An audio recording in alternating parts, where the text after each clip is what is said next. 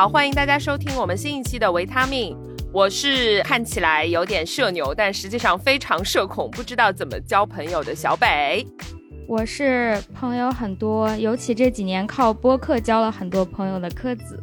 我是第一次接触陌生人就上手的 Hooky，上手？上手，后面其他事情我不想听了，我只想听那个上手。好，千呼万唤，Hooky 老师回归，来来来啦来啦，欢迎欢迎，Hello。因为评论区有很多听众都说啊，我们的 Hooky 呢，我们的 Hooky 呢，所以我们这次把 Hooky 老师请回来，然后让他聊一聊。怎么跟陌生人上手的 故事？因为我们这期当时在聊选题，就想说到底聊些什么呢？然后很久也没有跟 Hooky 老师聊天了啊，我们就发现其实 Hooky 是一个。非常容易，第一次见面就觉得跟他很亲切，然后很熟悉的人，我就很羡慕这样能力的人。然后我是一个不知道怎么跟陌生人交流的人，而且我觉得随着年纪的增长，我觉得好像交朋友的渠道啊、方式方法，我都越来越笨拙。所以不是越来越有经验吗？不，我觉得我越来越笨哎。然后我就很想讨教一下 Hooky 老师还有克子老师，就是怎么样去在成年人的世界里面去交到更多的朋友。对。所以我们就想来聊一聊这个话题。那首先我们先说一下大家对朋友的定义吧，因为可能大家怎么去定义朋友不一样，决定了我们后面怎么交朋友的方式也不一样哈。科斯老师，你你觉得朋友定义是什么？我对朋友定义还挺广泛的，只要有一个话题，至少一个话题可以畅聊，我觉得就可以当朋友了。嗯。有些朋友，你其实有很多话题可以跟他聊，那这样的朋友就会见得更多，聊得更多。有些朋友其实，比如说我很喜欢音乐，有些朋友我就只跟他聊音乐，也是很好的朋友啊。我没有必要什么都跟他讲，那样对他对己的要求都太高了，没必要。嗯，就我觉得只要有一个话题可以聊得来，在某一些时刻、某一些场合，我想跟这些人一起去玩，那就是我的好朋友了。那会对聊天的频率有要求吗？比如说一个月会聊一次天，或者是半年之类的？啊，这很难要求吧？我我不会刻意的去定。嗯嗯，有些朋友可能因为某些原因很长时间都没有聊天了，比如他出国上学啊什么的，但是下一次再聊的时候也是很自然。嗯。我的话就是，就其实当我朋友有一点难，因为我可能对于门槛很高，因为我对于朋友定义有点严苛，就是嗯，认识的人，我不觉得他是我朋友，嗯，比如说就是哦，你可能点头之交这种的，不在我的那个朋友定义范围内，嗯，就好比比如说我的微信可能有三千多人，可是可以称为上的朋友的人，其实可能就是一百个。一百个也不少了，对我也觉得一百个很多了 啊。然后可能对于我来讲，呃，我定义上的朋友就是我们见面超过三次以后，然后如果下一次他还约我的话，我会愿意出去跟他见面的人，这种我才会觉得是朋友哦。真的有意为之的出去见面，而不是说碰到。呃，可能我跟认识他超过三次之后，我会评估这个人的言行举止，会去看看他到底有没有去。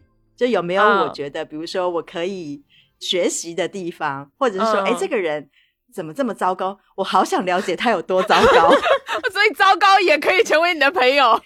对，就是就是你会有一种猎奇的心态，就是不管好的或坏的，引发我的兴趣的话，慢慢的就会真的变成朋友，然后再来就是深入交往的朋友。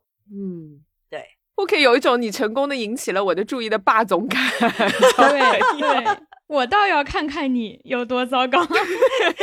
对，就有的时候，其实你想想，就是你约会的时候，你可能遇到渣男，就是其实人有时候被 PUA 不就是这样？就他到底还能怎么样 虐我？对我就是这种心态。其实朋友有的时候就是他怎么可以这样？那我倒要看看他到底还能怎样。然后就有时候就学习学习嘛，各方面哦，对，哇，好厉害！就是你还有多少惊喜是朕不知道的。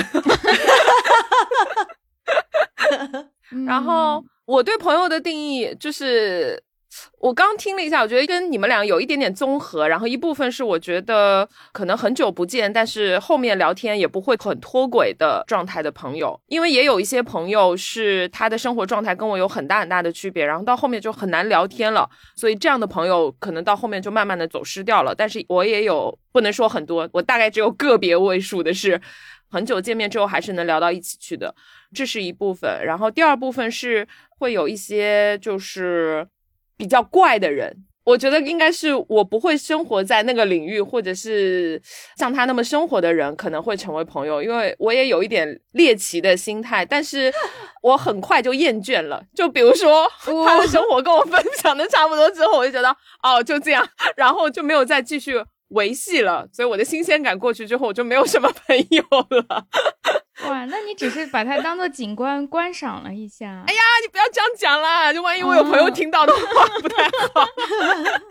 我觉得那其实就是功能性的朋友，哎，就是有些朋友是比如说满足你的好奇心。对对对对对，哎，所以我就有点好奇，就是你们跟朋友都怎么维系情感？比如说包括见面聊天，还有什么别的方式吗？就是因为我我其实很容易交朋友，主要不是说我刻意去交朋友，是因为我生活上有很多机会，以及我生活上有很多需要，所以我就是会去容易认识人。那比方说，像现在就是因为我遛狗嘛，对啊，对，小北老师也遛狗，所以其实我们都会有所谓的什么小区狗群，就是遛狗的群。其实狗群里面可能有五六十人，你也不见得每只狗你都很熟嘛。嗯，但是遛狗是一个很好跟人家聊天的机会，狗狗玩，然后你就会跟主人聊天，然后所以你会发现跟狗群的人呢，可能五十个人里面，你会筛选出三个人。跟你的那个个性啊，各方面比较融洽，然后加上你们两个狗可能 关系也挺密切的，主人关系好，狗的关系也很好，对。然后有的时候也不一定狗关系好了，但是就是你有比较多的机会聊天，而且它是一个很频繁的，就因为你天天都会碰到啊，你会很容易观察这个人说哦。他捡不捡屎啊？牵不牵狗绳啊？他对待狗的方式，嗯，其实就是有很多观察的细节，然后慢慢的呢，就会可能约着吃饭啊，约着出去玩。这一方面的朋友呢，你不用维系，这个就是因为你天天都会碰到，用狗维系，用狗维系，对，用狗维系，就是因为你生活上常常会遇到的，他就是所谓的功能性的陪伴的朋友。对，嗯，其实我有的时候交朋友也会坦白讲，会蛮有目的性的。就比方说，就是我其实很喜欢品酒，对，所以我会有所谓的酒友，嗯，可能一想要喝威士忌的时候，我就会去参加我的威士忌的群组，然后我们就会去喝酒。然后熟悉的几个人，或者是说他对于那个品酒的想法跟你稍微接近一点的人呢，你们就慢慢的会坐在附近，嗯。然后就开始。喝完酒之后就会开始聊天，就是啊，你的工作是什么？我的工作是什么？因为一开始的目的只是纯粹以酒会友嘛，这个就是所谓的功能性的朋友，其实不太需要特别维系，因为你是有目的性的去见到他。对，那反而是我觉得是那种就是所谓发小。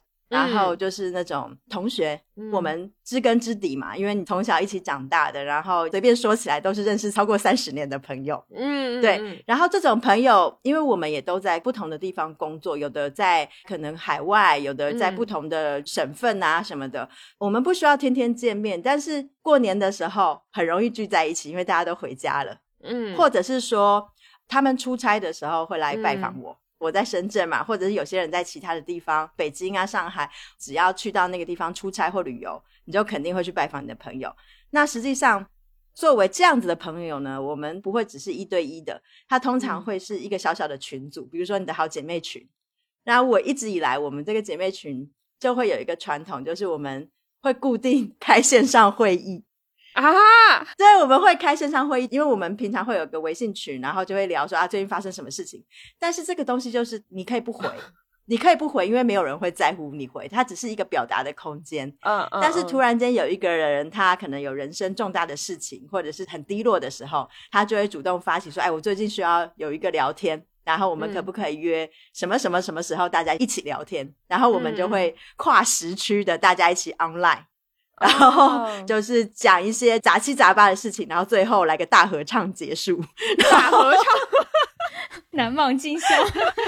对，就是比如说来唱首校歌啊，或者今天是比如说 Coco 李玟专场，我们就会来选一首歌大合唱结束，然后就是一个开心的一天。对，哦，对，所以我觉得对于我来讲，就是朋友倒是不用刻意维系。嗯，你要刻意的话，我觉得这样子压力好大哦。嗯，对你就是提出你的需求嘛，那如果他会有回应的话，那个才有办法真的变成朋友。如果你提出需求，然后他也无法满足你任何事情，那真的就对我来讲，他就不算是朋友。嗯，因为我其实有的时候交友会觉得压力有点大，就是对方可能会突然把我当成朋友，然后送我礼物啊。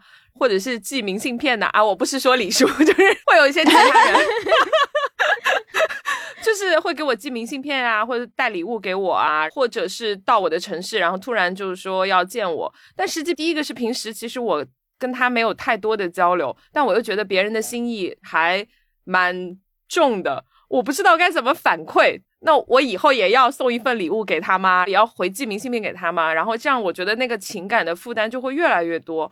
我我我就不知道该怎么样去跟他讲说，我们只是淡淡之交，没有必要送我礼物，大家有事说事，然后聊天就好了。所以，我有的时候交友会有这样的问题，就是我会觉得，哎呀，我对别人或者别人对我是不是太重了？然后他总是想着我，那我不想到他，我会不会有一点过分，有一点没有人情味？我觉得你想多了，对我有很多这样的心理负担和内心戏，所以我就很害怕别人突然对我好，会觉得啊怎么办怎么办？那我下次是不是要回馈他？然后我渐渐的我就觉得交朋友对我来说就反而变成了一个负担，就是不敢跟人多亲近的负担，不然我会觉得我承受了太多，然后我又无以为报，我会有这种感觉，所以我听了。Hooky 的那个说法，我觉得哦，线上开会，然后大合唱，你看，第一他没有负担，对不对？就是你要回就回，然后要参加参加，也不要互送礼物什么的，就是提供一些情绪价值，对方能给到你一些反馈，然后最后以合唱为结束，又是一个非常的 happy ending，就让你觉得啊，今天好开心，也没有花钱，然后也没有情绪上的负担和压力，但是收获到了一个很有能量、很正向的。情绪，这个我觉得我可以接受。对，嗯，我听完了以后，感觉首先我和 Hooky 老师是差不多的。就比如说有一些朋友，确实我日常就有需要会见到他，像他是遛狗，我有时候可能固定的去看演出什么的。有一些常看演出的朋友，或者常去喝酒的朋友，常去吃饭的朋友，我不需要特意的维持，我本来也需要出去玩儿。那这些人我本来就会常见，还有一些朋友，就像 Hooky 老师说的，像发小，也许很多年没有见了，那我也不会特意的说几个月我就必须问他一次，或者几周就得跟他打一次招呼，也不用那样规定。而且我内心是很确信，就算我们互相之间不闻不问一年，但是我们仍然把对方当成最好的朋友。他有什么事儿，我肯定第一时间出现，但我们没有必要日常再去不咸不淡的说一种话了，越那样说越没有意思，越塑料是吧？塑料鬼对，太塑料了，没有必要。然后真正有事儿的时候去说。当我某一天我问他你最近过得怎么样，是我真的今天很想知道他最近怎么样。我觉得我好久没有听到他的消息了，我大概知道他在干嘛嘛。我想知道他这些事情顺不顺利，他开不开心。然后他可能一两天不回我，因为他可能正在忙。但是我完全不会生气，我不会觉得啊，我都问你了，你怎么不回我呢？我会觉得等他也有心情来慢慢跟我讲的时候，他就会回我了。嗯，然后。我觉得小北老师说的送礼物，你真的不用担心。至少从我个人啊，我是一个很喜欢送礼的人。我现在已经改掉了，我称之为改掉。是因为花太多钱了吗？嗯，倒是钱不多，不是贵的问题。就是后来我发现，这样对方确实会觉得啊，你怎么会无缘无故的送东西？我这个习惯也是从我一个朋友身上学来的。那时候我们还比较小，所以你其实每天见到的人也就是固定的那几个人啊。对对对。每次见到别人的时候，他都会带一个礼物，有时候很小，有时候可能就是他随手摸了一块糖，有时候是他从什么小卖部里买了一支很漂亮的多色的笔，有时候会比较贵重，比如他出去玩了，他会带一只表给我什么这样的。但是每一次见面，我们都会互相掏出一个小东西，说：“哎，这个给你。”就那一下很快乐的。而且那个快乐很大一部分是来自于我给他，而不是我期望他给我。就是我在准备这个小东西的时候，我的快乐是我想看到他看到这个东西的时候一瞬间的那个开心。我不是很在意，说我给了他一块表，他就得给回给我一个什么同等价值的东西，甚至他不回我也没有关系。他说：“哎，今天出门着急了，什么也没拿。”我觉得也无所谓，或者他连这句话都不用说，我给他不是为了换，我想要的是他快乐，就真的是那个歌，你快乐，所以我快乐，就是他很高兴，我要的高兴就是这个东西。但是后来，因为大家长大以后，确实你认识的人会越来越多嘛，然后有一些朋友也是确实就见一两次什么的。后来我就发现，老这样给人带东西呢，是有一点怪的，我就改掉了。真的好几次有人问我说：“啊，你为什么要给我这个？这个东西有什么寓意吗？还是说今天是什么日子呢？”就是因为在没有这个习惯的人看来的话，他会希望确认这份情谊有多重。我觉得这个也是正常的，这就是个人习惯。所以为了适应更多人的习惯呢。我跟不太熟的朋友就不再这样，因为每次别人见我给我带礼物，我就会觉得，哎呀，我好糟糕，我都没有准备礼物。你看对方准备礼物，然后我就觉得，天哪，我真是一个不周到的人。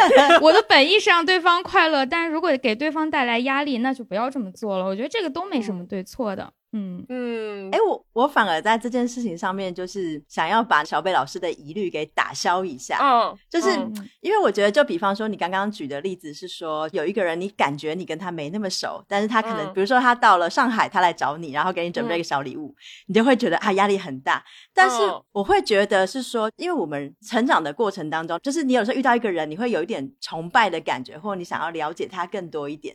那是因为那个人给你带来，比如说很多正向的能量，所以让我会想要主动的去多知道他一点，多去了解他看的世界。嗯，所以我会有一个主动的那个去接近他的心态，然后可能就是觉得啊，那我是不是可以准备一个，比如说我从东北来，然后我就带东北黑木耳 之类，就是就是这种一个小小的礼物，但是一个小小心意。那我反而是觉得说，真的不要太有压力，是因为。如果你今天遇到这样子的人，代表其实你对他来讲是你提供了他很多正向的价值跟能量，所以导致他要来接近你，所以他准备的那个小礼物其实就是他的一个小心意。但是如果你发现一两次、三次之后呢，他跟你的交往之中 纯粹就是你或许给他很多正向能量，但他并没有给你带来任何嗯正向的价值的时候。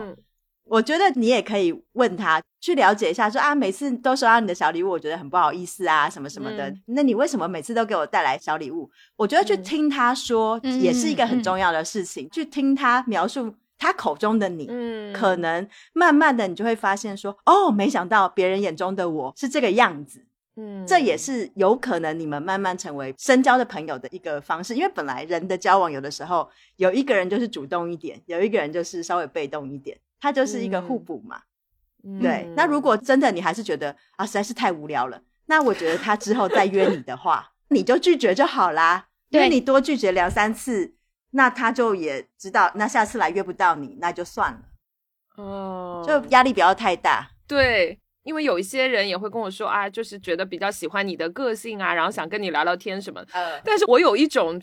在某种意义上，我有一种德不配位的感觉。我觉得，哎呀，我没有你说的那么好，我就是一个普通人，交朋友而已。所以我很害怕别人说啊，你很好，然后很想跟你做朋友，然后我想说不要不要不要不要，就是 没有。你现在就应该有另外一个想法，就是姐现在时间很宝贵，我分你二十分钟，我就觉得就是已经就是很难得了。对，因为我在工作当中的状态就是一个，我只有二十分钟，你赶紧在二十分钟内把你想做的事情跟我讲清楚。但是我觉得别人其实对我没有这样的诉求，就是想跟我聊聊天，我不能跟他说，哎，我只有二十分钟，我又觉得那个是另外一个面孔，我又。不忍心把那个面孔拿出来，所以我每次遇到这样的人，就是对我过于热情的人，我就很纠结，我不知道该怎么应对。我觉得，我觉得太热情的人呢，就是你跟他 say no 的话，其实他也不会怎么样。哦，但我 say 了太多次，他还是要约我，怎么办啊？那你就继续 say no，因为他真的不会怎么样，因为我就是这种人。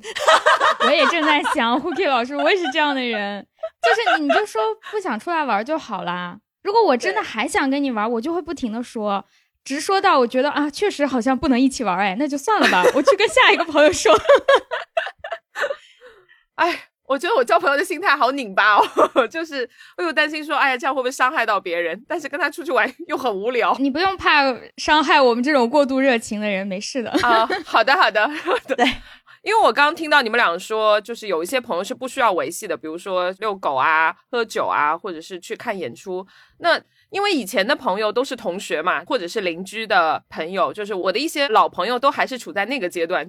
那在成年之后，你们有什么渠道可以认识到新的朋友吗？就是除了参加一些社交局，像我们这种不爱参加各种局的，我比较喜欢宅在家里，我没有什么爱好，除了跳舞之外。科斯老师除了看演出，会有什么别的渠道认识新朋友吗？最近几年最主要渠道就是播客。我们之前想好这个选题，我就开始回忆我近近三年吧，起码有些大家都知道疫情的原因，没有办法肉身的多出门，所以呢，就是精神出门，我就发现播客成了我的一个主要的渠道，看外面的世界，包括在座的各位老师，还有大家都知道的我节目的那些嘉宾，嗯，还有我现在在南京的很多朋友，就哪怕是线下经常出去玩的。其实有好几位也是我通过播客认识的，呃，是听众吗？有的是听众，有的是他也在做播客，圈子很小嘛，所以只要说起这个话题，哪怕是听过播客的人，我觉得已经具备一个共同话题了，就是聊起来天儿，说啊你也听播客呀，这个就已经足够了，就可以开始聊了。嗯，有道理哦。我听播客听那么多，但我没有什么听播客的朋友，我真的好惭愧哦，我真是一个不交朋友的人。我的圈子里很少有人听播客，哎，好奇怪哦。是吗？有时候只要认识一个，就会带出来一串儿。对，嗯，呃，我觉得我可能要从不同的年龄层，然后来讲我不同的交友方式。那我先讲最近近期的好了，就是因为年龄达到一个程度，其实一直在做的是所谓减少社交。嗯，因为现在时间越来越宝贵嘛，你可能只希望说。接触的人，他真的跟你三观很一致，就不会浪费很多其他的时间。那我现在大部分新交的朋友呢，呃，有两个渠道，一个就是朋友的朋友，嗯啊，其实很多时候我觉得这是一个很好，就是你的朋友已经帮你筛选过一轮了，嗯，比如说我在深圳，然后哎。李叔的，如果有一个很好的朋友要来深圳出差，嗯因为他可能要找个饭搭子什么的，那他可能就会介绍我们两个认识。但在介绍之前，他一定会先评估这两个人吃饭会不会互相仇恨对方，或者说可能会成为好朋友。哎，对，对他肯定会自己筛选一下嘛，因为他是我们中间的桥梁。然后一旦他介绍过来之后，我觉得我跟那个人成为长期的朋友的可能性就会变得很高。嗯，对，所以我现在大致上的交朋友都是，比如说有朋友的朋友推荐过来，然后让我认识，或者是说拜托我去接待的话，嗯，其实很高的机会，这样子都会成为朋友。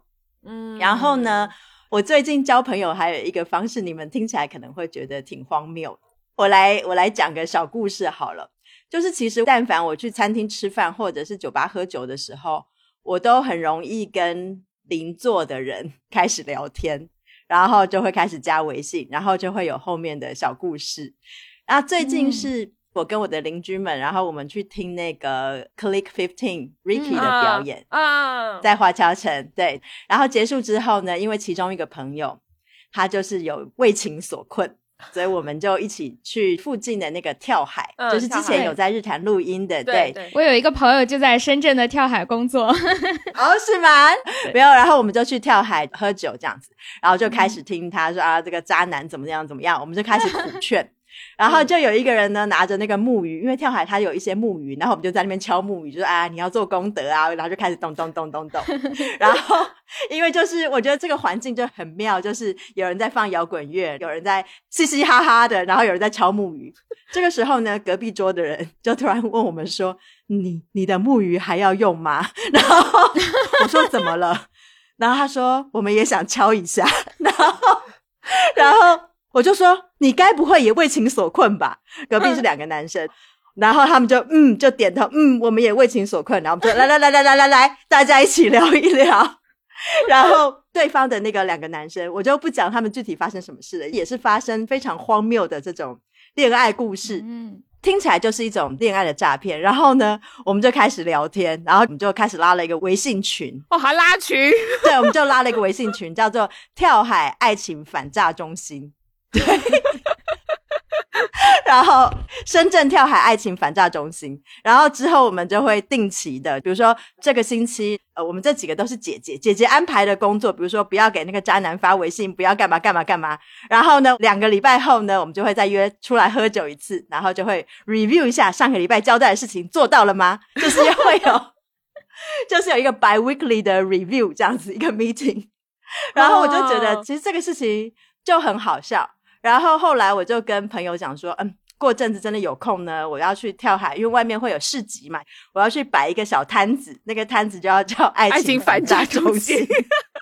然后就接受一切的，比如说你觉得有困惑又不好意思跟别人讲的时候，嗯，其实作为公正的第三方是一个很好切入的角色。然后慢慢的，这就是我的那个爱情反诈的交友圈。我就是很容易在吃饭的时候、喝酒的时候交上所谓的朋友，太好了。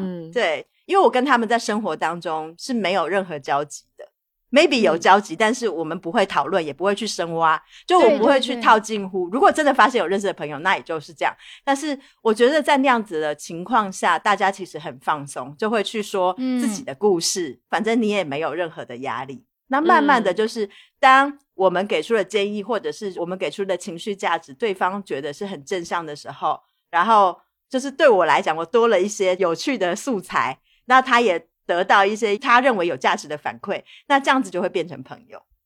嗯，我同意你说的这一点，就是像这样的朋友，没有必要特意的去问他的真实姓名啊、工作啊什么，不要问这些，对对对，大家就把这一块的情绪释放在这，就是这一个话题可以聊他就可以了。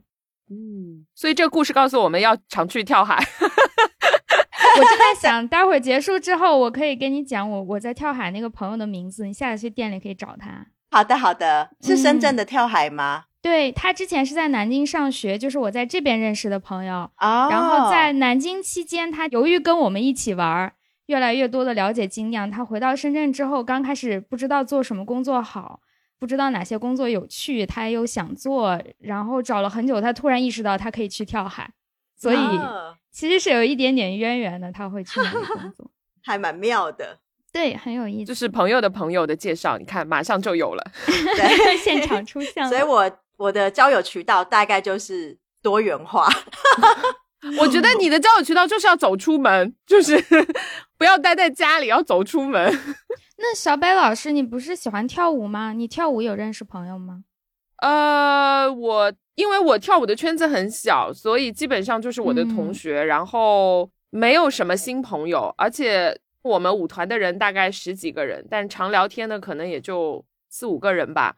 但是因为我们聊的东西都跟跳舞有关，所以就非常的，就是说白了，谁都能加入，就没有那个朋友的概念，就是大家都只是聊。跳舞啊，上课啊，就这些事情，其他事情也不太聊，所以，呃，就除了这个圈子里的人，我就不认识别的圈子里 可以聊天的人了。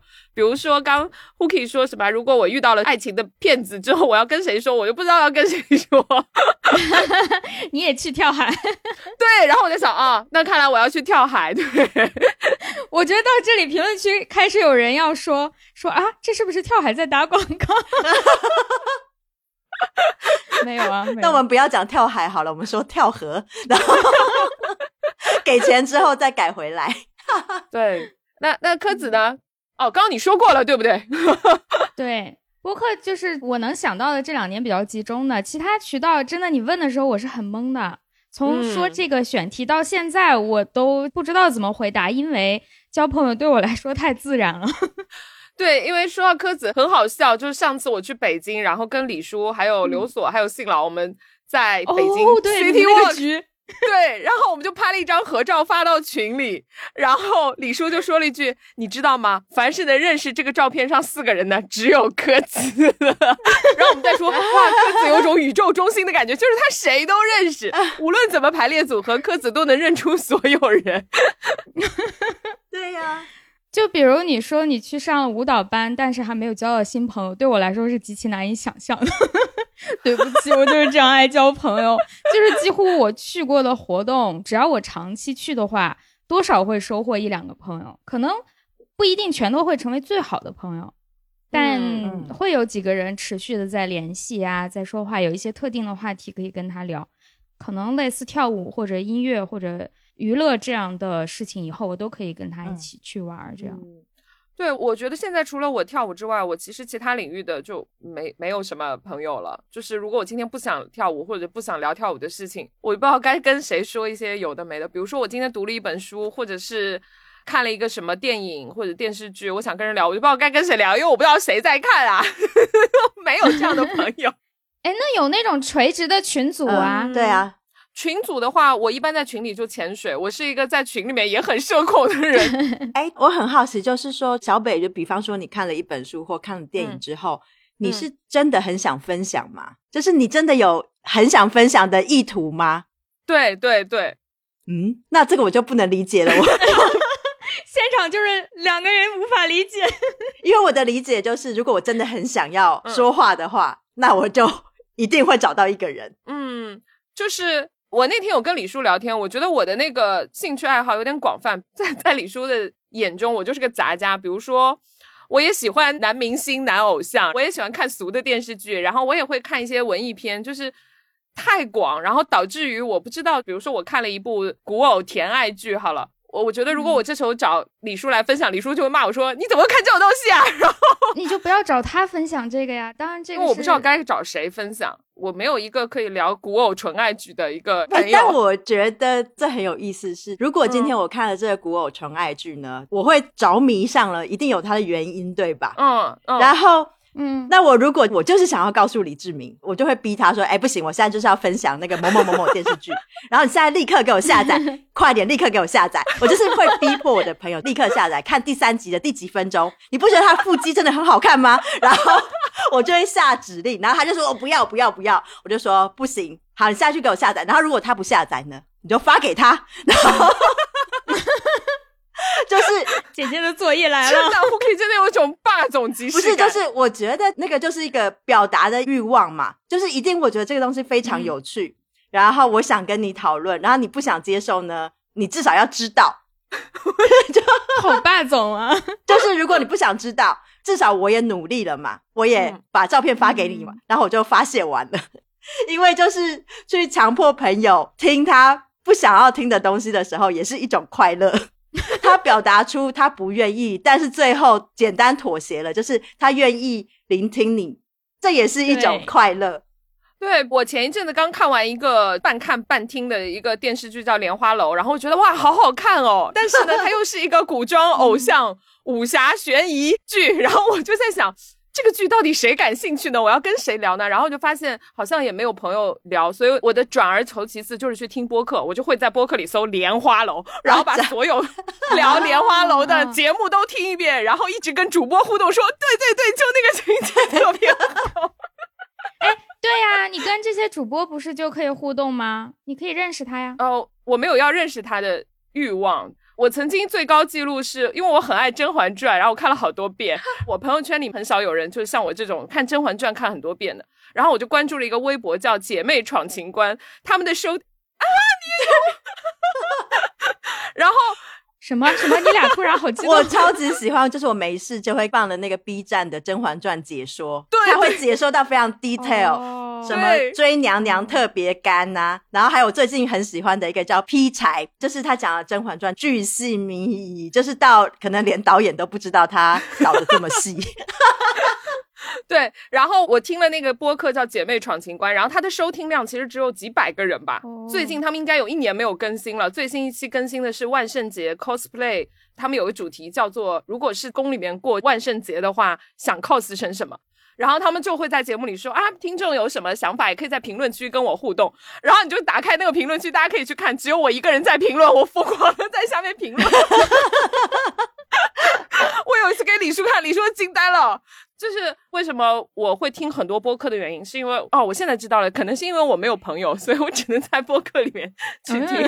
可是我觉得小北，我会觉得这件事情很正向，是因为就如果今天突然间出现了第二个你，也在那个评论区下面开始跟你一起评论，你不觉得你就会跟他变成朋友了吗？而且是很容易变好朋友。呃，我会给他点赞留言，但成不成为朋友，我是一个很被动的人，就是要看对方有。你看小北老师，你要等他来送你礼物，说嗯，我好想认识你。对，然后当我跟他说你可以跟主播聊，主播已经是活生生的一个跟你有共同话题的人放在这里。小北说啊，我不是很想跟他做朋友的。然后你又说评论区会有另一个人，他啊，其实我不是很确定。对，因为要不要做朋友，比如说有没有到可以加互相的微信，可以约出来，然后我们就好好的坐在一起聊聊《甄嬛传》。我觉得呃。我就可能会比较被动，因为从另外一面讲，我又是一个很怕给别人添麻烦的人。就是刚刚我可以说，如果我看了一个很好看的剧，然后跟对方说来，你就给我看第几集的腹肌，然后我要把那个下载好发给你，我会觉得这样会不会麻烦别人，然后强迫别人？你有看过那个一年一度喜剧大赛？有有有有有。他的第二季里面，李豆豆有一个作品，我觉得简直就是在写小北老师哦，就叫一个聚会，就是那个 KTV 的那个。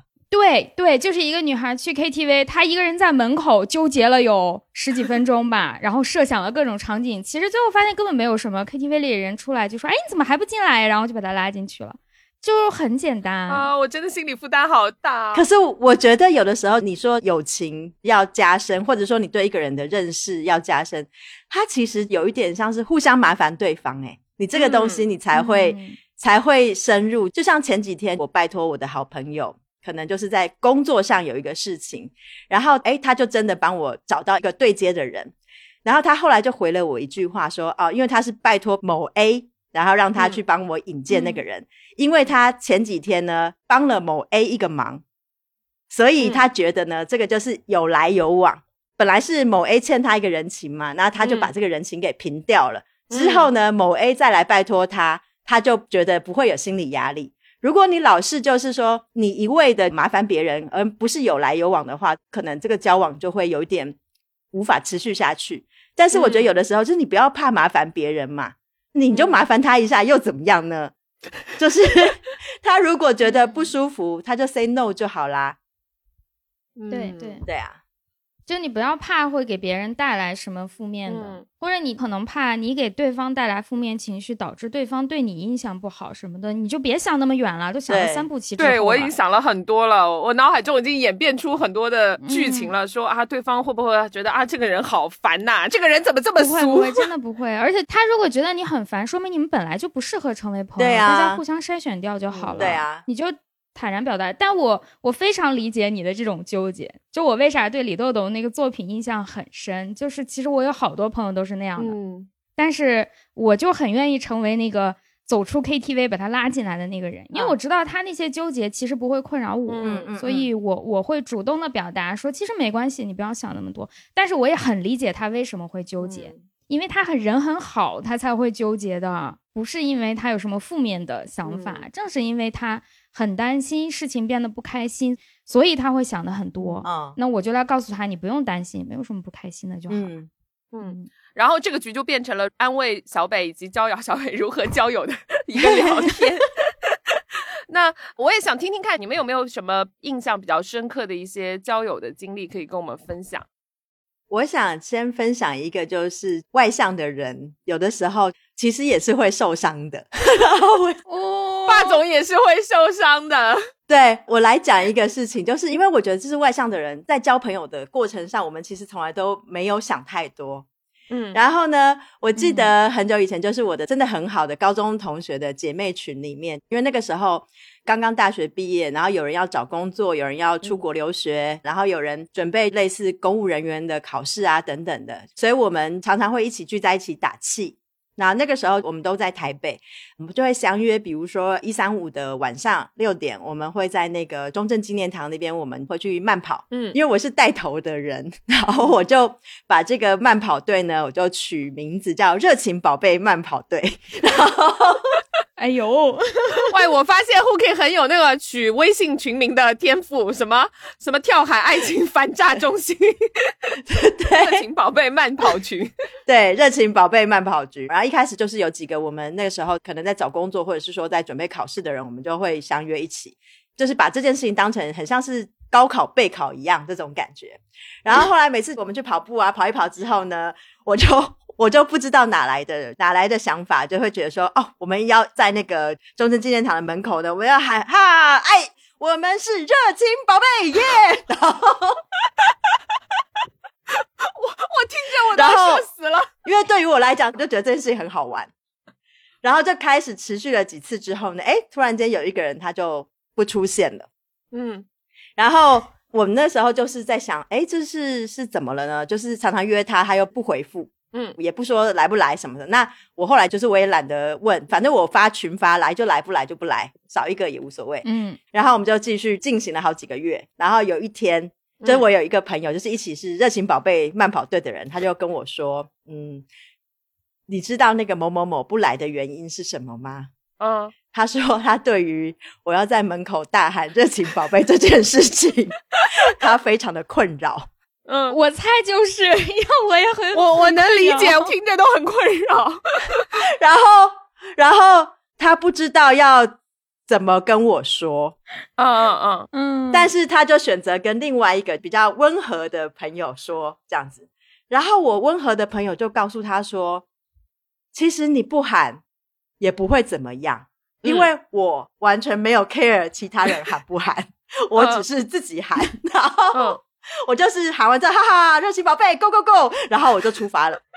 然后我后来他告诉我这件事情之后，我就会觉得有点伤心，因为第一就是我喊这个口号，其实我无意伤害任何人，或者是我无意去让任何人不好过。嗯，但是如果你不告诉我的话，其实我不知道，或者是说，哪怕你不想喊。你就是说，哎，我不想喊，那我也不会真的逼迫说你去喊，反正我就自己喊完我就走了。一开始我会觉得说啊，那你为什么不跟我沟通？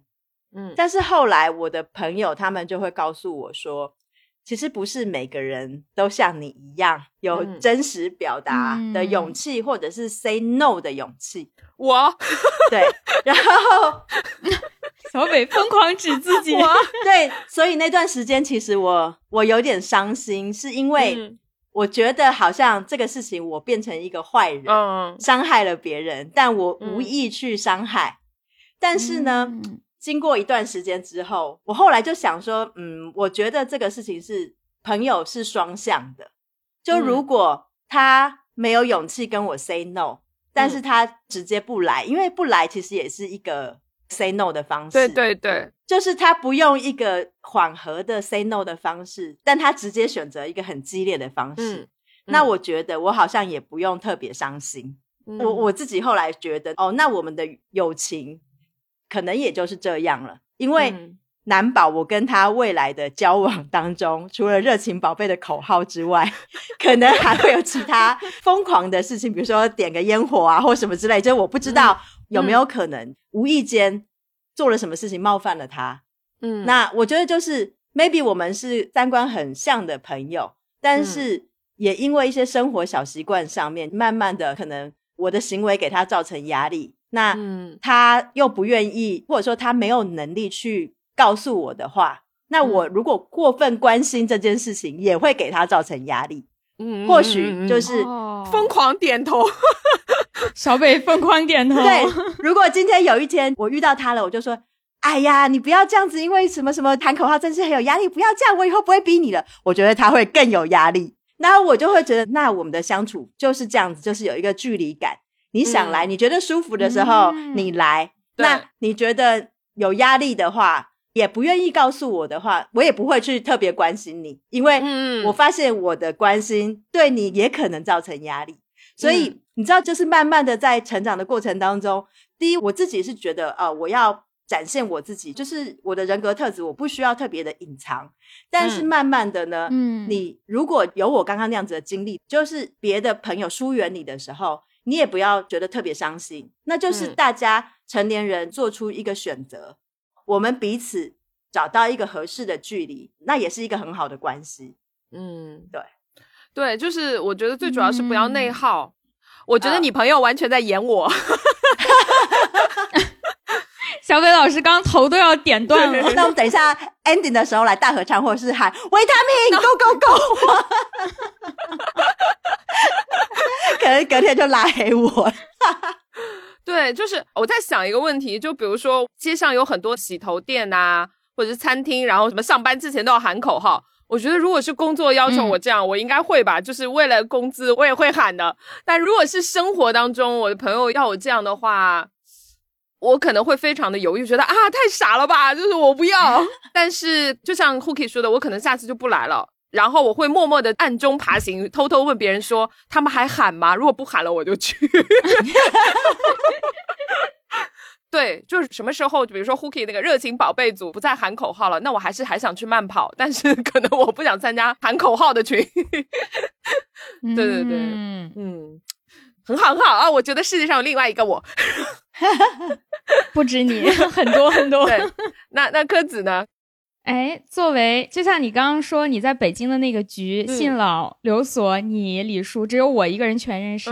今天这个局其实也只有我一个人。认识你俩 线下的哦，对 哦，你不仅线上，你线下也见过我们，对对对，其实你们两个还没有线下的见过，所以我又是全场唯一认识大家的人。真的，就我就说柯子是宇宙中心啊，柯宇宙，莫名其妙的我就。所以我就来讲一讲跟你们的故事呀。当然了，好吧，我会不会社死啊？天哪，我现在已经开始担心了。你已经开始紧张了？没有了，没有了，就是大家共同经历这些事。首先就是 Hooky 老师，其实我第一次见 Hooky 老师的时候很紧张，因为那个时候还是小听众，去见偶像，听 Hooky 老师的节目已经听了好几期了。然后应该是在 Hooky 老师的日料店那一次聚会是我我第一次见到吧。就是人很多的那一次日坛的那次，胡皮老师正在努力回忆。嗯，就是坐了很多人，坐了一大圈。哦，好像有。对。天，那天好像是李叔请客吧？反正我没有掏钱，我没有参与掏钱活动。我忘了谁请客了，应该是李叔请的。所以我那天呢，其实最最主要是想去见一下胡皮老师，其次是想品尝一下高档日料到底什么滋味，就去了。那时候还比较紧张，很难说就算是朋友了吧，只能说哦，终于见到偶像了。是后来有一次，胡 K 老师带我去雍和宫拜拜。啊，我记得，我记得，他应该记得了。那一次是我们两个单独出去，嗯，而且呢，就是见之前，其实我还是觉得哦，还不太熟。包括在拜拜的过程中，因为拜拜中不太好大量聊天嘛。嗯。之后我们去吃饭了，在那顿饭上，我觉得我终于和胡 K 老师成为朋友了。你还记得我们吃的啥吗？我让我回想一下，雍和全程都在 懵。开始，嗯，我想一下，等一下，我嗯，啊，完蛋，我就忘记了。原来你的朋友这么多，我不是唯一的一个。我在想，是不是后面有一个炒菜的地方？对对对，就是在雍和宫旁边。对，就是后面有一个呃，有点像胡同的那个巷子里面。是的，对对对。呃，北锣鼓巷，北锣鼓巷五道营胡同那个地方进去，对，嗯，是在那儿，是在那儿。我大我大概知道是吃什么，就是它是一个，反正有一点小资的店吧，就是它有一些装修，然后菜单是好像是手写的还是什么的那种牛皮纸的菜单，对，是是是，应该有印象，对，就还蛮有格调的一家小店，有印象，味道也还不错，对对。然后我印象很深的就是我们点了一个汤锅，就是牛肉汤锅那样的。然后 Hooky 老师呢，他给我盛了汤，他给我 盛了汤，眼泪爆出。当时就觉得，嗯，Hooky 老师说的好，可能是职业病，你不要想太多。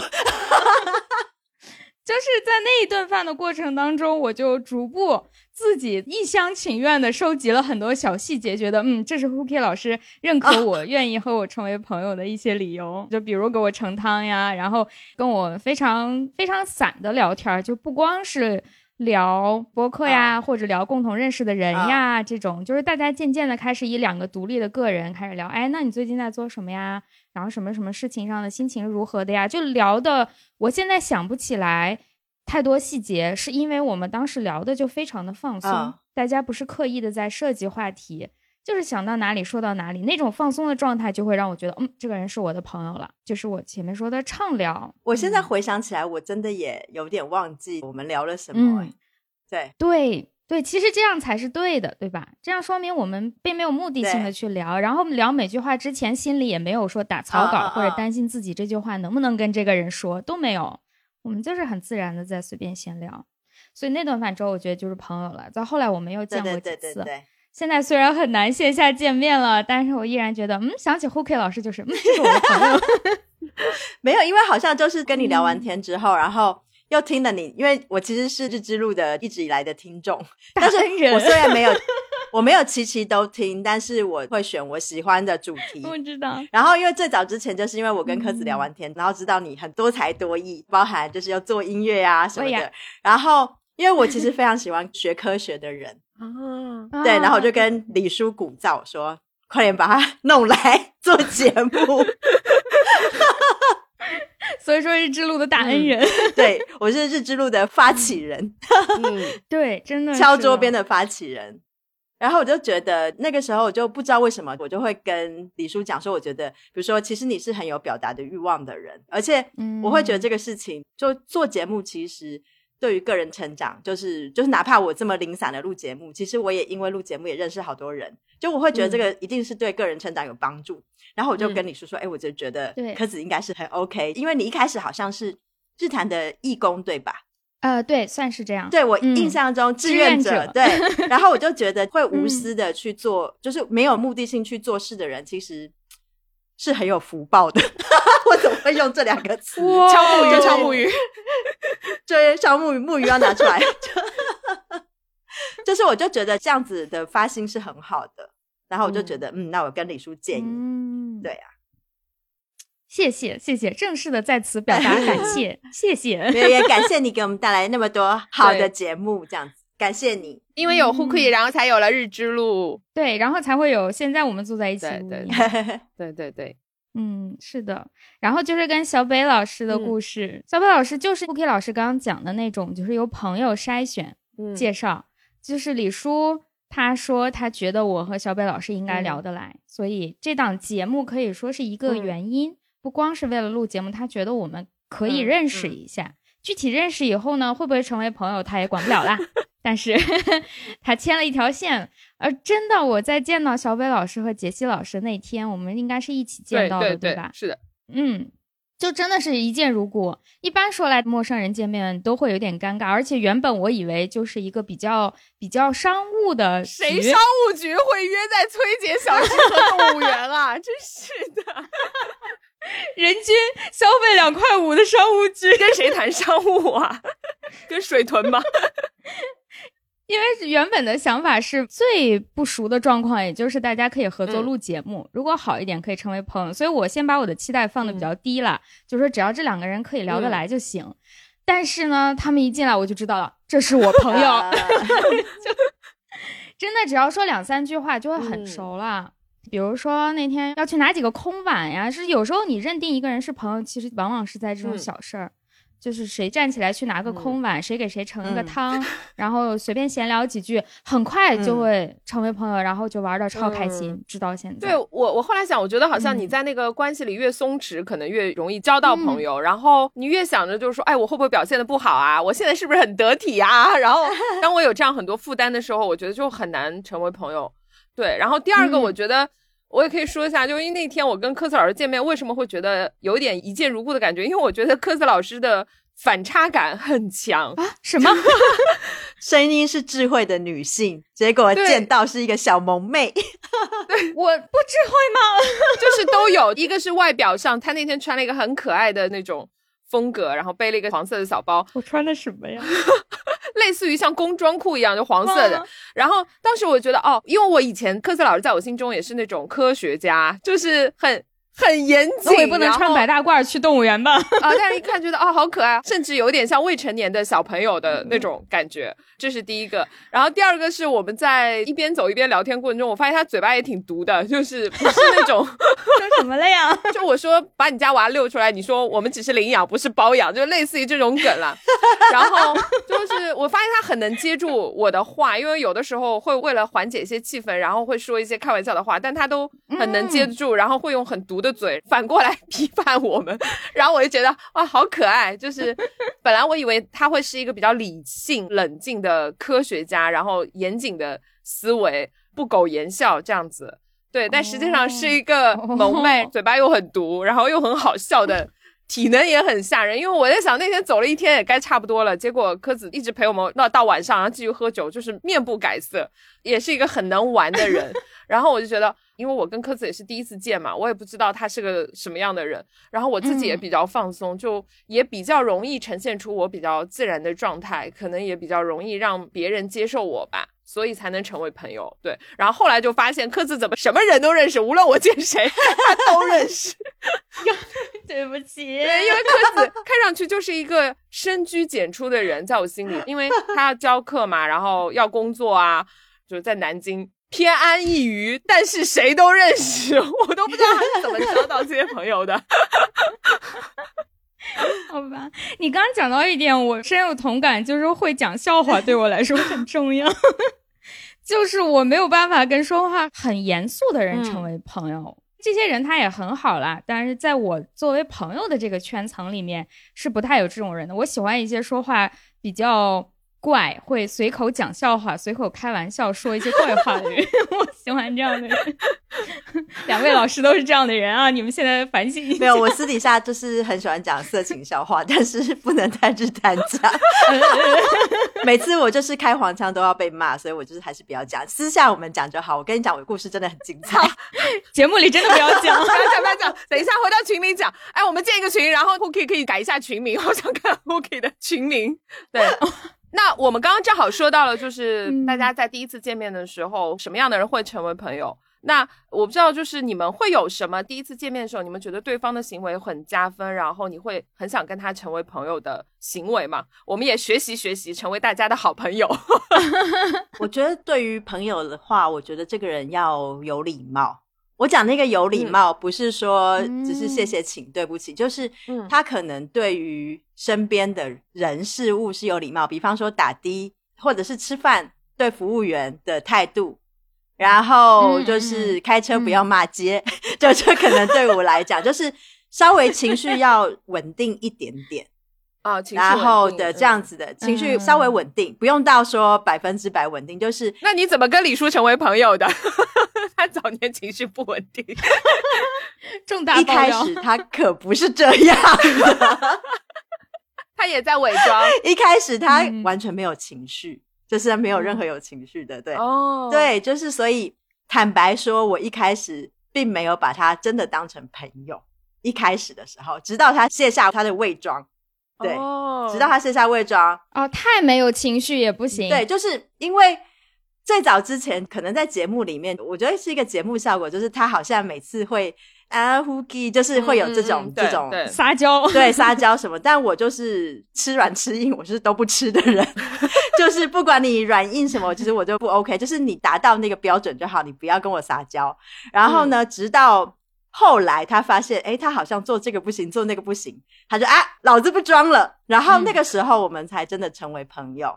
嗯，对，我就觉得，我就觉得，可能对于我的话，就是第一，这个人真诚，然后有礼貌。我讲的是基本的礼貌，对人要客气，不要眼高手低这种。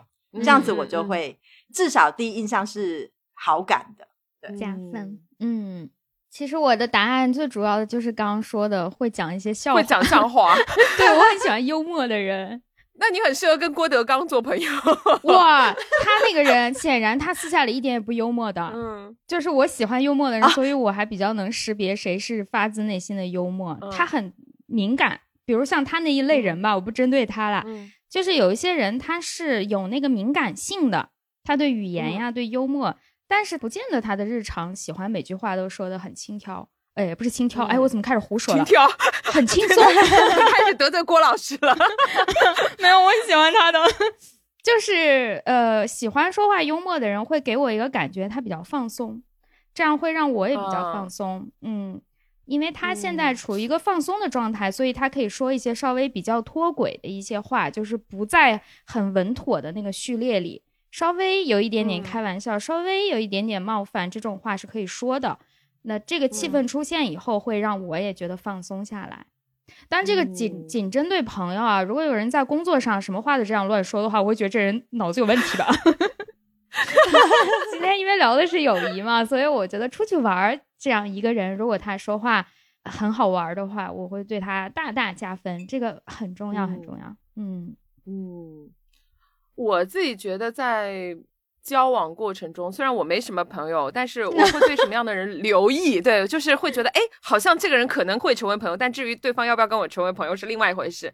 我觉得第一个就是他很善于倾听别人说话啊，对，我不太喜欢饭局里面抢话说的人，就是。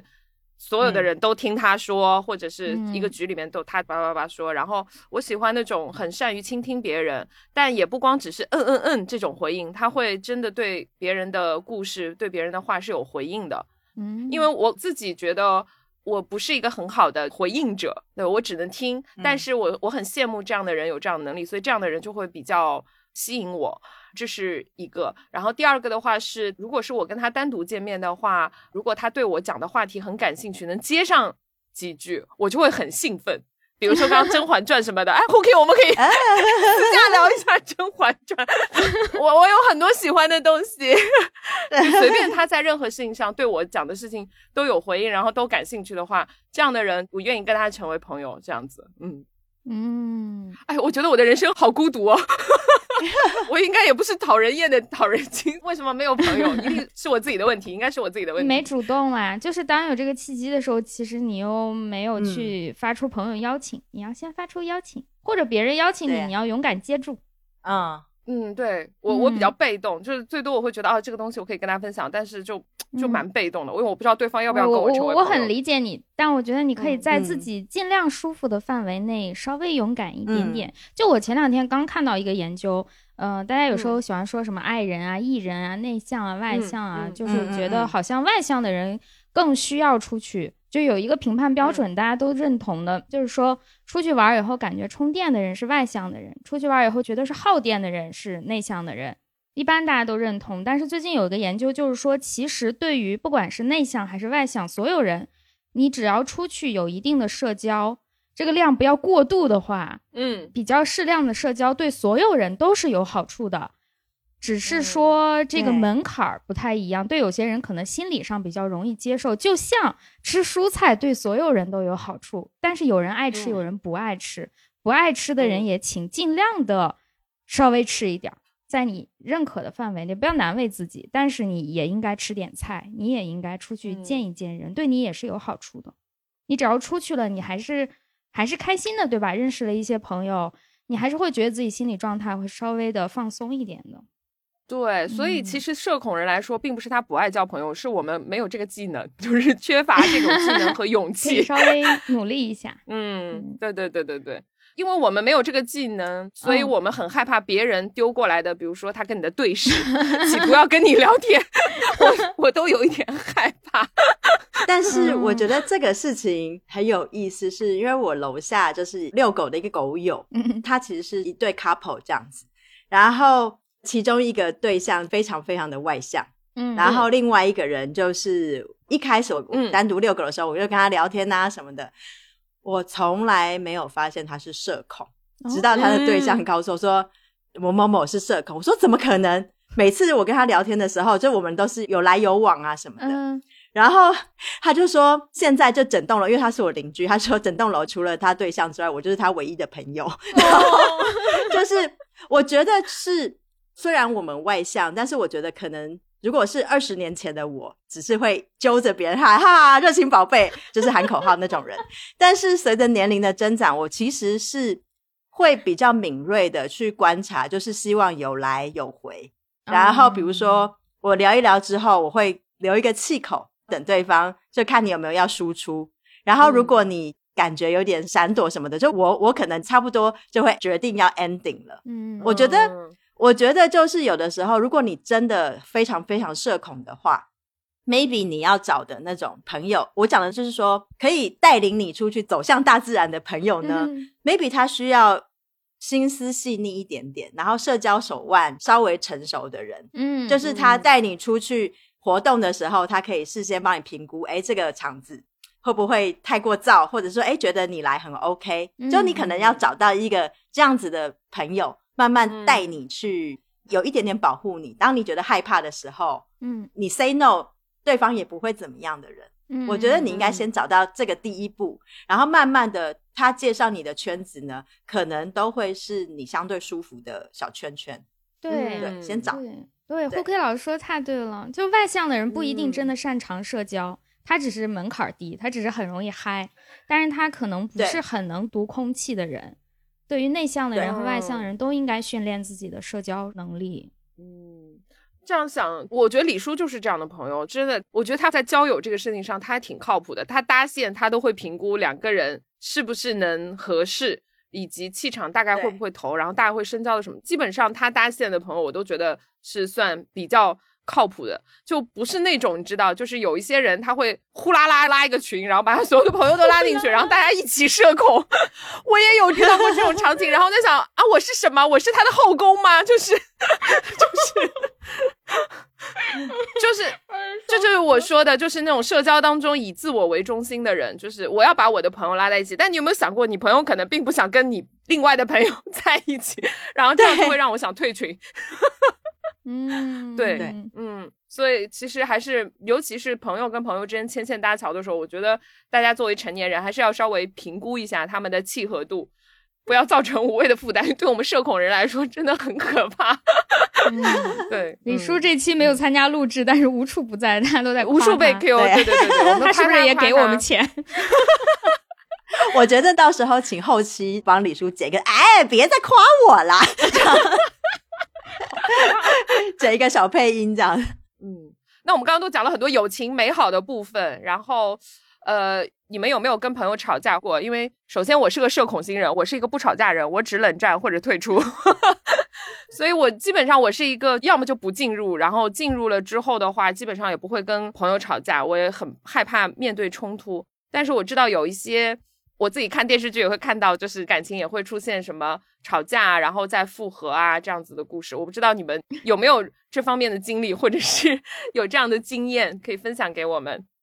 呃，我想要讲一个，就是我跟一个很好很好的朋友莫名其妙，后来我们和好的这个故 事啊。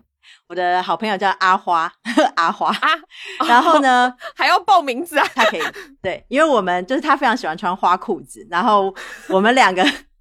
就是那种，就是可以在三里屯穿那种花裤子，然后拖鞋，披头散发在那边散步的人，就是我们非常的很 很放松的那种，对，非常 chill，对。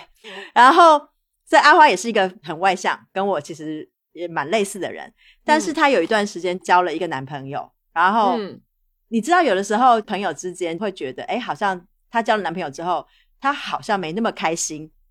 啊，她没那么开心，然后呢？那个时候就是我刚刚到深圳工作，所以其实我可能一两个月会回台北一次的时候呢，我们就会聚会。那每次聚会可能在这个局里面呢，可能她就会讨论她男朋友的事情啊，怎么怎么样。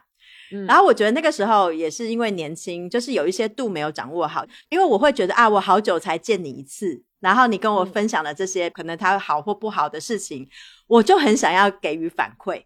或者是给你一个解决的 solution，比方说，我现在可以讲，因为他们已经分手了。这个她男朋友好像其实私底下是会跟她借钱，然后或者是说有一些承诺一拖再拖之类的。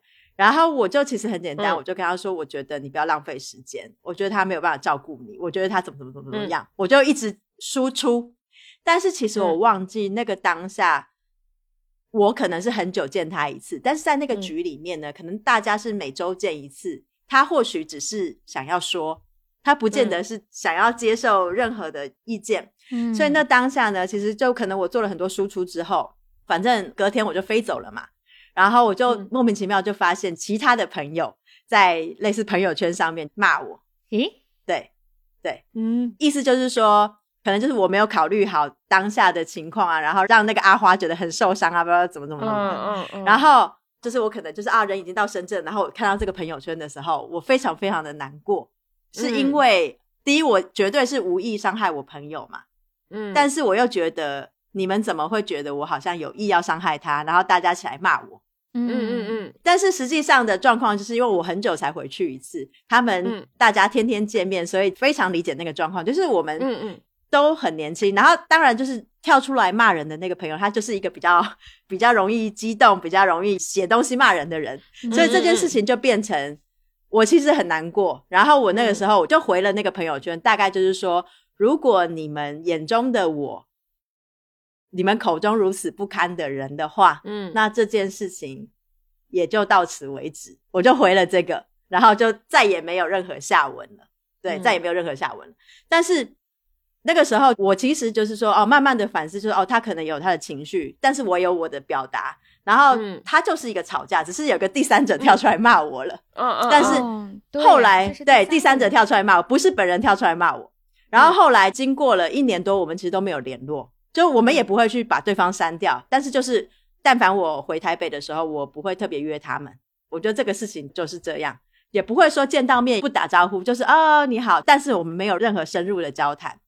然后直到呃，因为我还有另外一个很好的朋友，就是工作上非常非常关系密切的朋友，他的一个工作呢，让阿花帮忙做，就是因为阿花是一个非常非常好的口译员，所以。我介绍他们认识之后，就是阿花把这个项目做得非常好之后呢，这个老板就想要请我们一起吃饭，但是他并不知道我跟阿花吵架，他不知道，他完全不知道，所以呢，他就约我们去吃饭之后，我们就就是在局里面，我们就是吃的很开心，喝很开心，然后回去的路上，我跟阿花呢，我们就搭地铁，在台北搭捷运，然后我们就搭捷运的路上呢，特别我们也没有讲什么话。然后大概到了快下车的这个前两站，嗯，两个人就破冰了，就说我们这样是不是很无聊？然后我们两个就 哈哈哈哈哈哈哈，本来就是啊，我就说，哎呀，反正因为那个时候她其实也跟男朋友分手了，嗯啊，就是男人耽误了女人的友谊，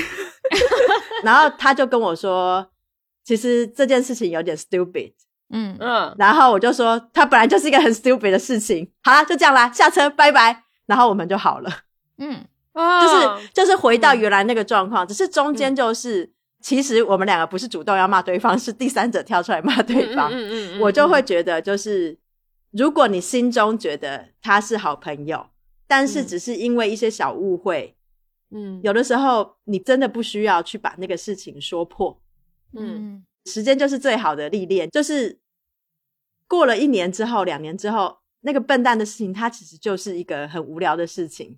然后你们如果想要成为好朋友，你们终将成为好朋友，那就是在一个对的时间点，你们自己会把那个那层纸给捅破。对，嗯，就是这个事情呢，发生了，我从来都没有跟任何其他人讨论，因为我觉得没什么好讨论的。嗯，因为是我跟我好朋友之间的事情，我不需要去跟别人吐槽说啊，因为怎么怎么样，因为怎么怎么样，我不需要。但是。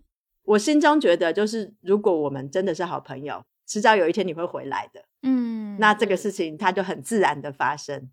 然后，所以我也鼓励所有，就是如果你跟你真的很好的朋友有发生一些小争执，不要不要很着急的跟很多人吐槽，或者说你不要很着急的说啊，找一个人来当和事佬，没必要。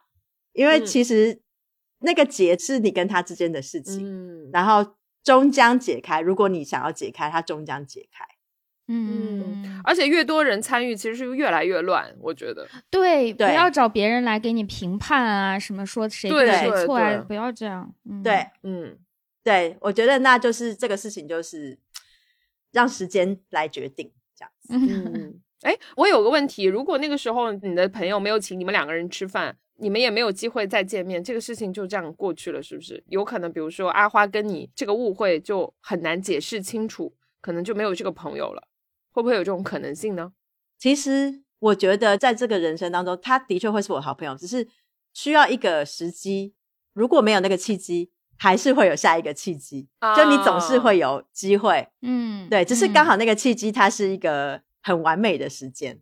对，哦，理解，理解，理解。嗯，其实曾经在中间有好事的第三者 又跳出来，意思就是说，因为他觉得好像我跟阿花就是不太联络了嘛，嗯，好事的第三者就会跳出来说：“哎呀。” hookie 啊，你就你就主动低头，或者是叫我主动道歉，就是把这个关系缓和一下。然后的原因不是因为我做错事情，是因为他觉得我比较坚强，然后以及我比较开朗，所以我比较容易踏出这一步。然后我当下就是我不能忍，不要不要，我有点生气，就是凭什么坚强的人或开朗的人？或者外向的人，他就要主动做这件事情。对，然后所以我就说，你们觉得我很坚强，难道我不会难过吗？对对对啊，这样不好。对，然后，嗯，然后我就跟他说，这个事情你们不要掺和。嗯，我说我从来在这件事情上我没有找任何一个人讨论，所以你们也不要参与这个事情。这个是那个时候发生的一个小插曲。嗯，对，是的，是的。所以我也想表达，就是外向的人也是会受伤的，他也会上心啊。对，我们也会上心的。我觉得，尤其是朋友吵架的时候，第一个就是看，如果不是什么原则的问题，就睁一只眼闭一只眼就过去了。如果都是小事情，然后第二就不要搞太多人参与进来，这样就会变得很奇怪，就是会越传越乱，而且会以讹传讹，就。啊，你说这个，你说那个，就是会有一些不好的东西在中间。然后第三个就是交给时间，就是如果你们是朋友，总有个契机可以让你们解开误会。但是我我在想一件事情，就是比如说在吵架的过程当中，你们会希望朋友站队吗？不要不要不要不不不要不要不要不要不要，对吧？什么？啊？就是最好大家都不要管这个事儿，让我们自己去解决，把这个交朋友的缘分留给我跟他两个人。就是有缘分了，你们就会继续维系这个缘分；没缘分就算了，不要留下什么恶名就好了。对呀，而且我们两个只是有一点小矛盾，我们本来也在一队里，你们要往哪站？你们站过来也是都站在我们周围。我觉得这个观点很好，你们本来就是一队的。对呀，我们没有分开，因为我也我也不喜欢站队，因为我就是觉得你把第三者拖下水这件事情，嗯，其实是很不好的，就是让第三个人其实他很为难，嗯。对对对，嗯，是的，嗯，那柯子老师有吗？还真没有，就是我，我跟你刚刚说的差不多，就是我要不然呢，这件事情我会大概评估一下，大家肯定会有分歧嘛，人在一起会有一些冲突啊、摩擦呀，嗯，但是我会在那一瞬间呢，快速想一下，我还想不想跟他当朋友？只要我还想，我就会尽可能的让面前的这个事情平滑的过去。就不会吵架，嗯，因为吵是打算把它撕开来、摊开来，嗯嗯，我会尽量的就算了，嗯，也不问了，嗯，只要这件事情我觉得没有那么重要，不是什么原则的问题，然后这个人我还想跟他当朋友，算了，大家各自把这个情绪压下去就过了。但是呢，我觉得这种事情它是会累积的，如果一个人他跟你的友谊足够深，然后这种小事儿足够少就没关系，不会影响了大局，嗯，但是。这是我对我自己的一个要求吧，就是对朋友要尽量的不要去挑刺儿啊，不要去搞这些摩擦，因为每一次的摩擦，就算你们表面过去了，它会留下一个伤痕，然后累积到足够多的话，我有朋友是最终就彻底不来往了。就是这种事情累积到足够多，会在一个时间点，你们双方都觉得啊，那 没有必要再当朋友了。见到他我就会烦心，不会快乐，那很容易就就彻底也没有什么。啊，大吵一架啦之类的，就是你再也不想跟他联系了，然后这个人就真的再也不联系了。嗯嗯嗯嗯。好，那我们今天分享了很多关于成年人社交的故事，然后有好笑的，也有一些吵架的，对。然后也感谢柯子和 h o o k 两位老师帮我解决了我交友当中的重大问题。对我再努力一下好了。对，那我们今天很开心，分享了这么多故事。然后最后我们要开始我们的这个核心环节，就是好物推荐环节，我们要继续推荐。但是我今天非常好奇 h o o k 会给我们推荐什么？因为 h o o k 没有在我们节目里面推荐过，对不对？对对，那 h o o k 先来吧，你要给听众推荐什么？可以露出品牌，因为我们没有接广告。啊，好的，我今天就是要推荐一个。可能跟封建迷信有一点关系的产品，我喜欢，我喜欢。对，是一个沐浴液。对啊，沐浴乳可以跟封建迷信有关。对，它跟封建迷信有关系。它是就是你搜淘宝的话，就可以搜那个“鹿”，“鹿”是忙碌的“鹿”，嗯，然后柚子的“柚”，嗯，然后叶子的“叶”，就是叫鹿柚叶沐浴液。然后这个东西就是呢，就是有一个古话说的好，叫做“年二十八洗邋遢”。年二十九洗鹿柚，就是鹿柚叶。其实，如果你们小时候有看过那个僵尸先生，就是林正英，就是如果你没有看过那个电影的话，他那个时候就是让他的徒弟开他的天眼，然后用两个叶子扫过他的眼睛，就是柚子的叶子。然后，所以柚子的叶子呢，其实一直以来就是在民俗当中，就是它有辟邪啦，或者是说把坏运给洗掉的这种这种意义。然后，所以其实，在很传统的香港，香港一般就是很多他们家里面呢，过年的时候都会买这个鹿柚叶的沐浴液，然后洗完之后呢，就会转好运。就是如果你遇到了晦气的话，比如说你呃，有些人很介意嘛，比如说他参加丧礼，他回来你就拿这个洗一洗，或者是说你觉得最近非常不顺利，你就拿这个洗一洗，就是把一些不好的能量给洗掉。当然，这个真是有有一点封建迷信，但是我觉得呢，就是如果对你没有什么太大损失的话，Why not？就是为什么不试试看呢？可以测试一下，然后就是转好运的一个沐浴液，而且它洗起来就是因为我非常非常喜欢柚子皮的味道啊。对，它其实就是会有那种淡淡的柚子的那种香味，我很喜欢那个味道。就是把它想成是一个柚子精油的沐浴液，又可以转好运，然后让自己变吉利，把不好的东西给扫走，就真心的推荐给大家。然后这个淘宝上面呢，你随便搜这三个字就是鹿柚叶，然后就会看到有几个品牌。其实主要有两个品牌，一个是最常搜到的一个品牌，另外一个呢是香港的一个庙宇出品的庙宇。哦，慈云水月宫是吗？对对对对对，我也正在搜，就是他出的，但是就是在淘宝上面都可以买到。哦，哇，好神奇的东西哦！大家一定要去看一下，因为我我给大家念一下淘宝评论，说之前整个人都无精打采，感觉做什么都没有力气，复购了这个。哦，大家说洗发水啦，就说洗了这个头发之后，整个人精神多了。说跟了两个月一直拿不定主意的海外客户，竟然下了半条货柜的订单，我感觉我的旺季要来了。然后说买这个红包里还有五帝钱和元宝水晶，就是你买沐浴液里面还送水晶。哇塞，哦，这个这个打开我的新世界。对，而且它的价格是，我觉得是性价比非常高的，很便宜的，很便宜，是便宜的，几十块钱。对，OK，好，这非常推荐大家。对，马上要过年了嘛，对不对？大家可以买来，就是可以洗一洗，送人。对对对，送人。哇，这个好有特色哦。对啊，如果遇到坏朋友就洗一洗，可能坏朋友 也会不见。嗯，然后。我再想一下，那我来推荐一个吃的好了。好好好，其实这个很久很久以前在那个日日好物里面，我有推荐过，就是日坛曾经有过一档那个没什么人听的 节目叫日日好物，然后我之前就帮忙录了好多期，但是我要真情的推荐萝卜干系列。萝卜干，对，萝卜干，就是我想推荐两个萝卜干，一个是那个潮汕的虾米菜谱。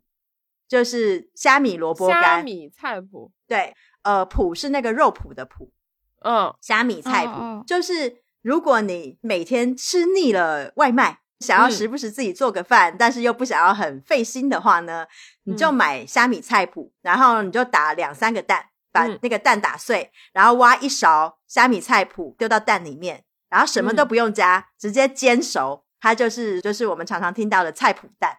哦，然后你买这个一罐的虾米菜谱呢，它是已经切碎的，它不是一个很大的萝卜干，它是已经切碎，然后里面有一些小虾米用油炒过，所以是已经调味过的东西。嗯，这个东西你直接配粥也非常好吃。然后如果在家里你们有的时候自己买那个豆浆想做豆腐脑的话，不是加一点醋啊，加一点虾皮呀，然后你就可以加一勺这个萝卜干，哦，然后。它不就会变成豆腐花吗的样子？然后上面淋点香油，然后撒点葱，非常好吃，就是变成咸豆浆。下单。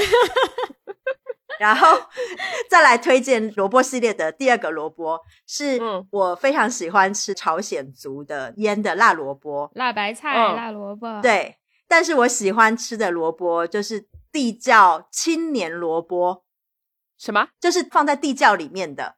地窖青年萝卜，青年 young young 吗？就是青年老师的青年，青年小伙子的青年吗？对对，青年小伙子的青年。哇，哎，有个叫韩国泡菜青年小伙萝卜，对，他真的，我也搜出来青年小伙子萝卜。对我以前一直不知道什么是青年萝卜，后来我才知道，就是小萝卜刚刚生出来的萝卜，就是它还没有变成大萝卜之前的萝卜。然后这个东西。非常好吃，就是你大概一包里面呢，你买一包，其实应该一包也就是可能十块钱都不到。然后，嗯，里面就是它会腌制好，就是它会把那个萝卜用那个十字刀切开，然后腌制。看到。然后你夹出来之后，它就是一条萝卜，那个一条萝卜大概有多大？就是大概是大热狗那么大，嗯，然后我就是会直接拿来配粥吃，就是因为我很热爱吃这个萝卜，不用切，你可以把它切一切，就是把它切碎，或者是你可以整根吃，我觉得整根吃更好吃。然后就是我之前在我的日料店的时候呢，有的时候我都会偷偷的准备一下这个萝卜干，然后在我们下班的时候，就是还有朋友来店里聚会喝酒的时候，我就会拿出几条珍藏的青年萝卜，大家就会觉得很好吃。然后喝酒吃青年萝卜，非常好吃。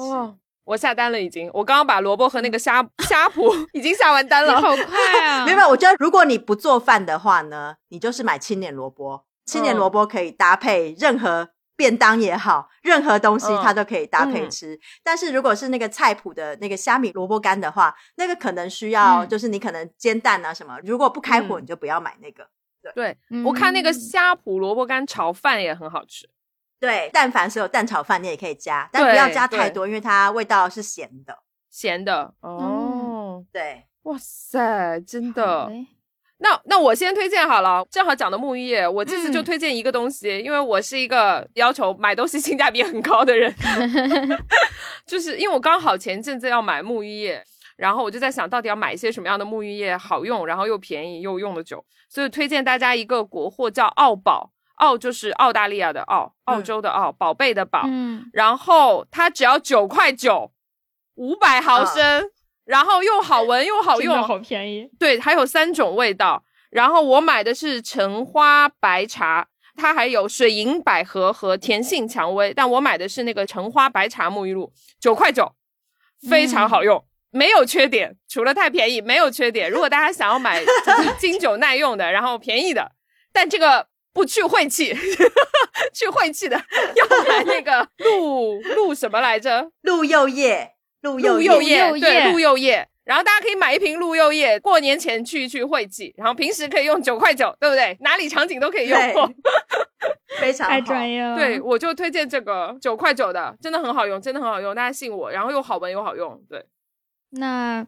你是顺着 Hooky 老师推荐了沐浴液，我就顺着 Hooky 老师推荐跟做饭有关的。可以，可以，可以。嗯，我也只推荐一个。我现在打开搜索框，但是并不是吃的东西，是我非常喜欢的一个教做饭的姐姐，她叫田螺。其实很多人知道她啊，知道田螺。她也有做播客啊，Hooky 老师知道。因为有一次好像是不是有几个主播去她家吃饭？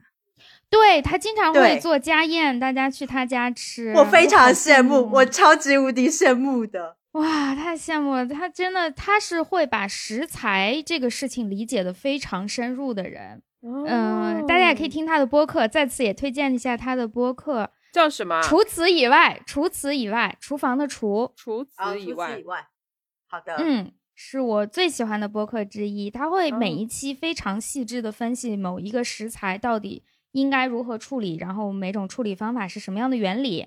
从最初的处理到如何做它，就是他给我的感觉有点类似于最开始看小高姐，因为小高姐教做饭，她也是会给你从原理上讲起，而不是简单的传授经验。嗯，田螺老师也是这样。我要推荐的呢是田螺老师今年出的挂历。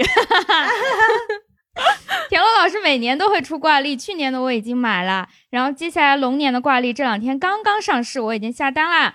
嗯，大家可以去淘宝搜索叫什么？他的店叫田螺家精选，田螺就是田螺姑娘的那个田螺，田螺家精选店里也有一些肉丸啊、砂锅什么，大家按需挑选。我想推荐的就是它新出的龙年的挂历。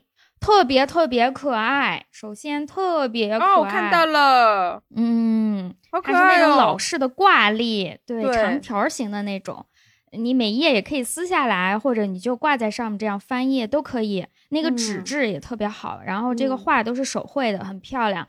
它每一年随挂历会送一个小小的可爱的赠品，去年是送了两张符，就是像道士做法那种符，那两张符，一张符叫放盐次次精准。另外一张叫“糊锅速速退散”，这 是去年的两张符。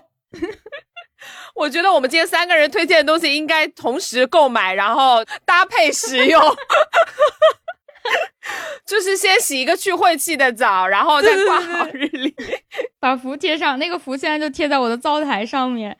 呃，然后今年随这个挂历送的是两个小门神，就是小龙，两个很可爱的龙，好可爱哦。对，一个写着不缺粮，你可以把那个小门神贴在你的比如米罐上啊什么上面。还有一个叫够新鲜，贴在冰箱上。哦，看到了，哇，好可爱，是一个像年画一样的设计。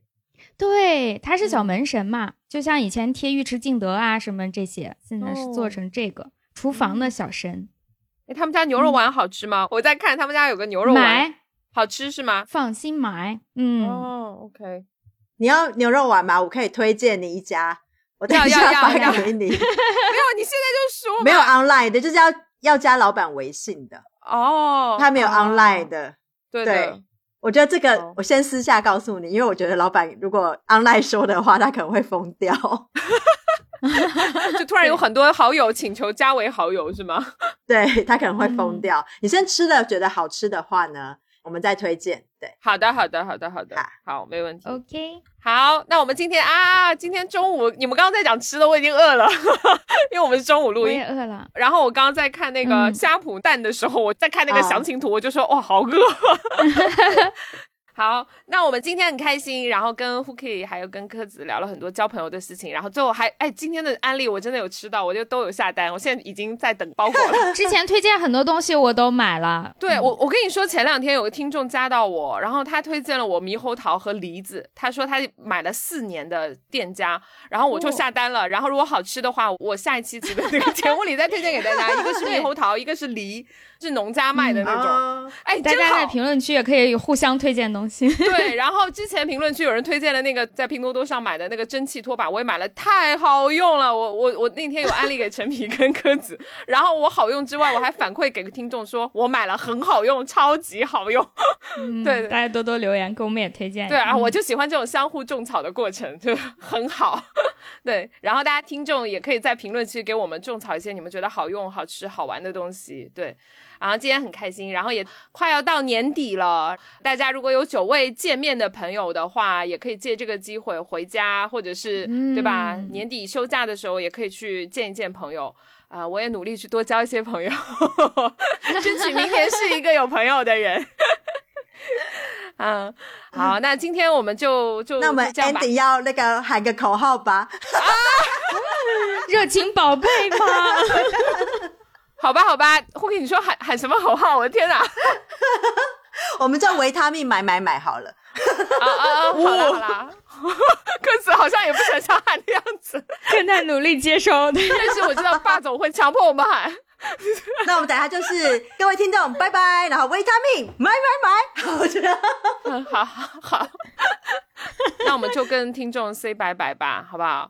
然后各位观众啊，不，各位听众，我已经开始紧张了，你已经紧张了。对对对，对，各位听众，拜拜，拜拜。啊，维他命，买买买买，拜。拜拜拜拜，拜。拜，不要拉黑我，拜拜拜拜拜，好，拜拜，嗯，拜拜。拜。帅帅。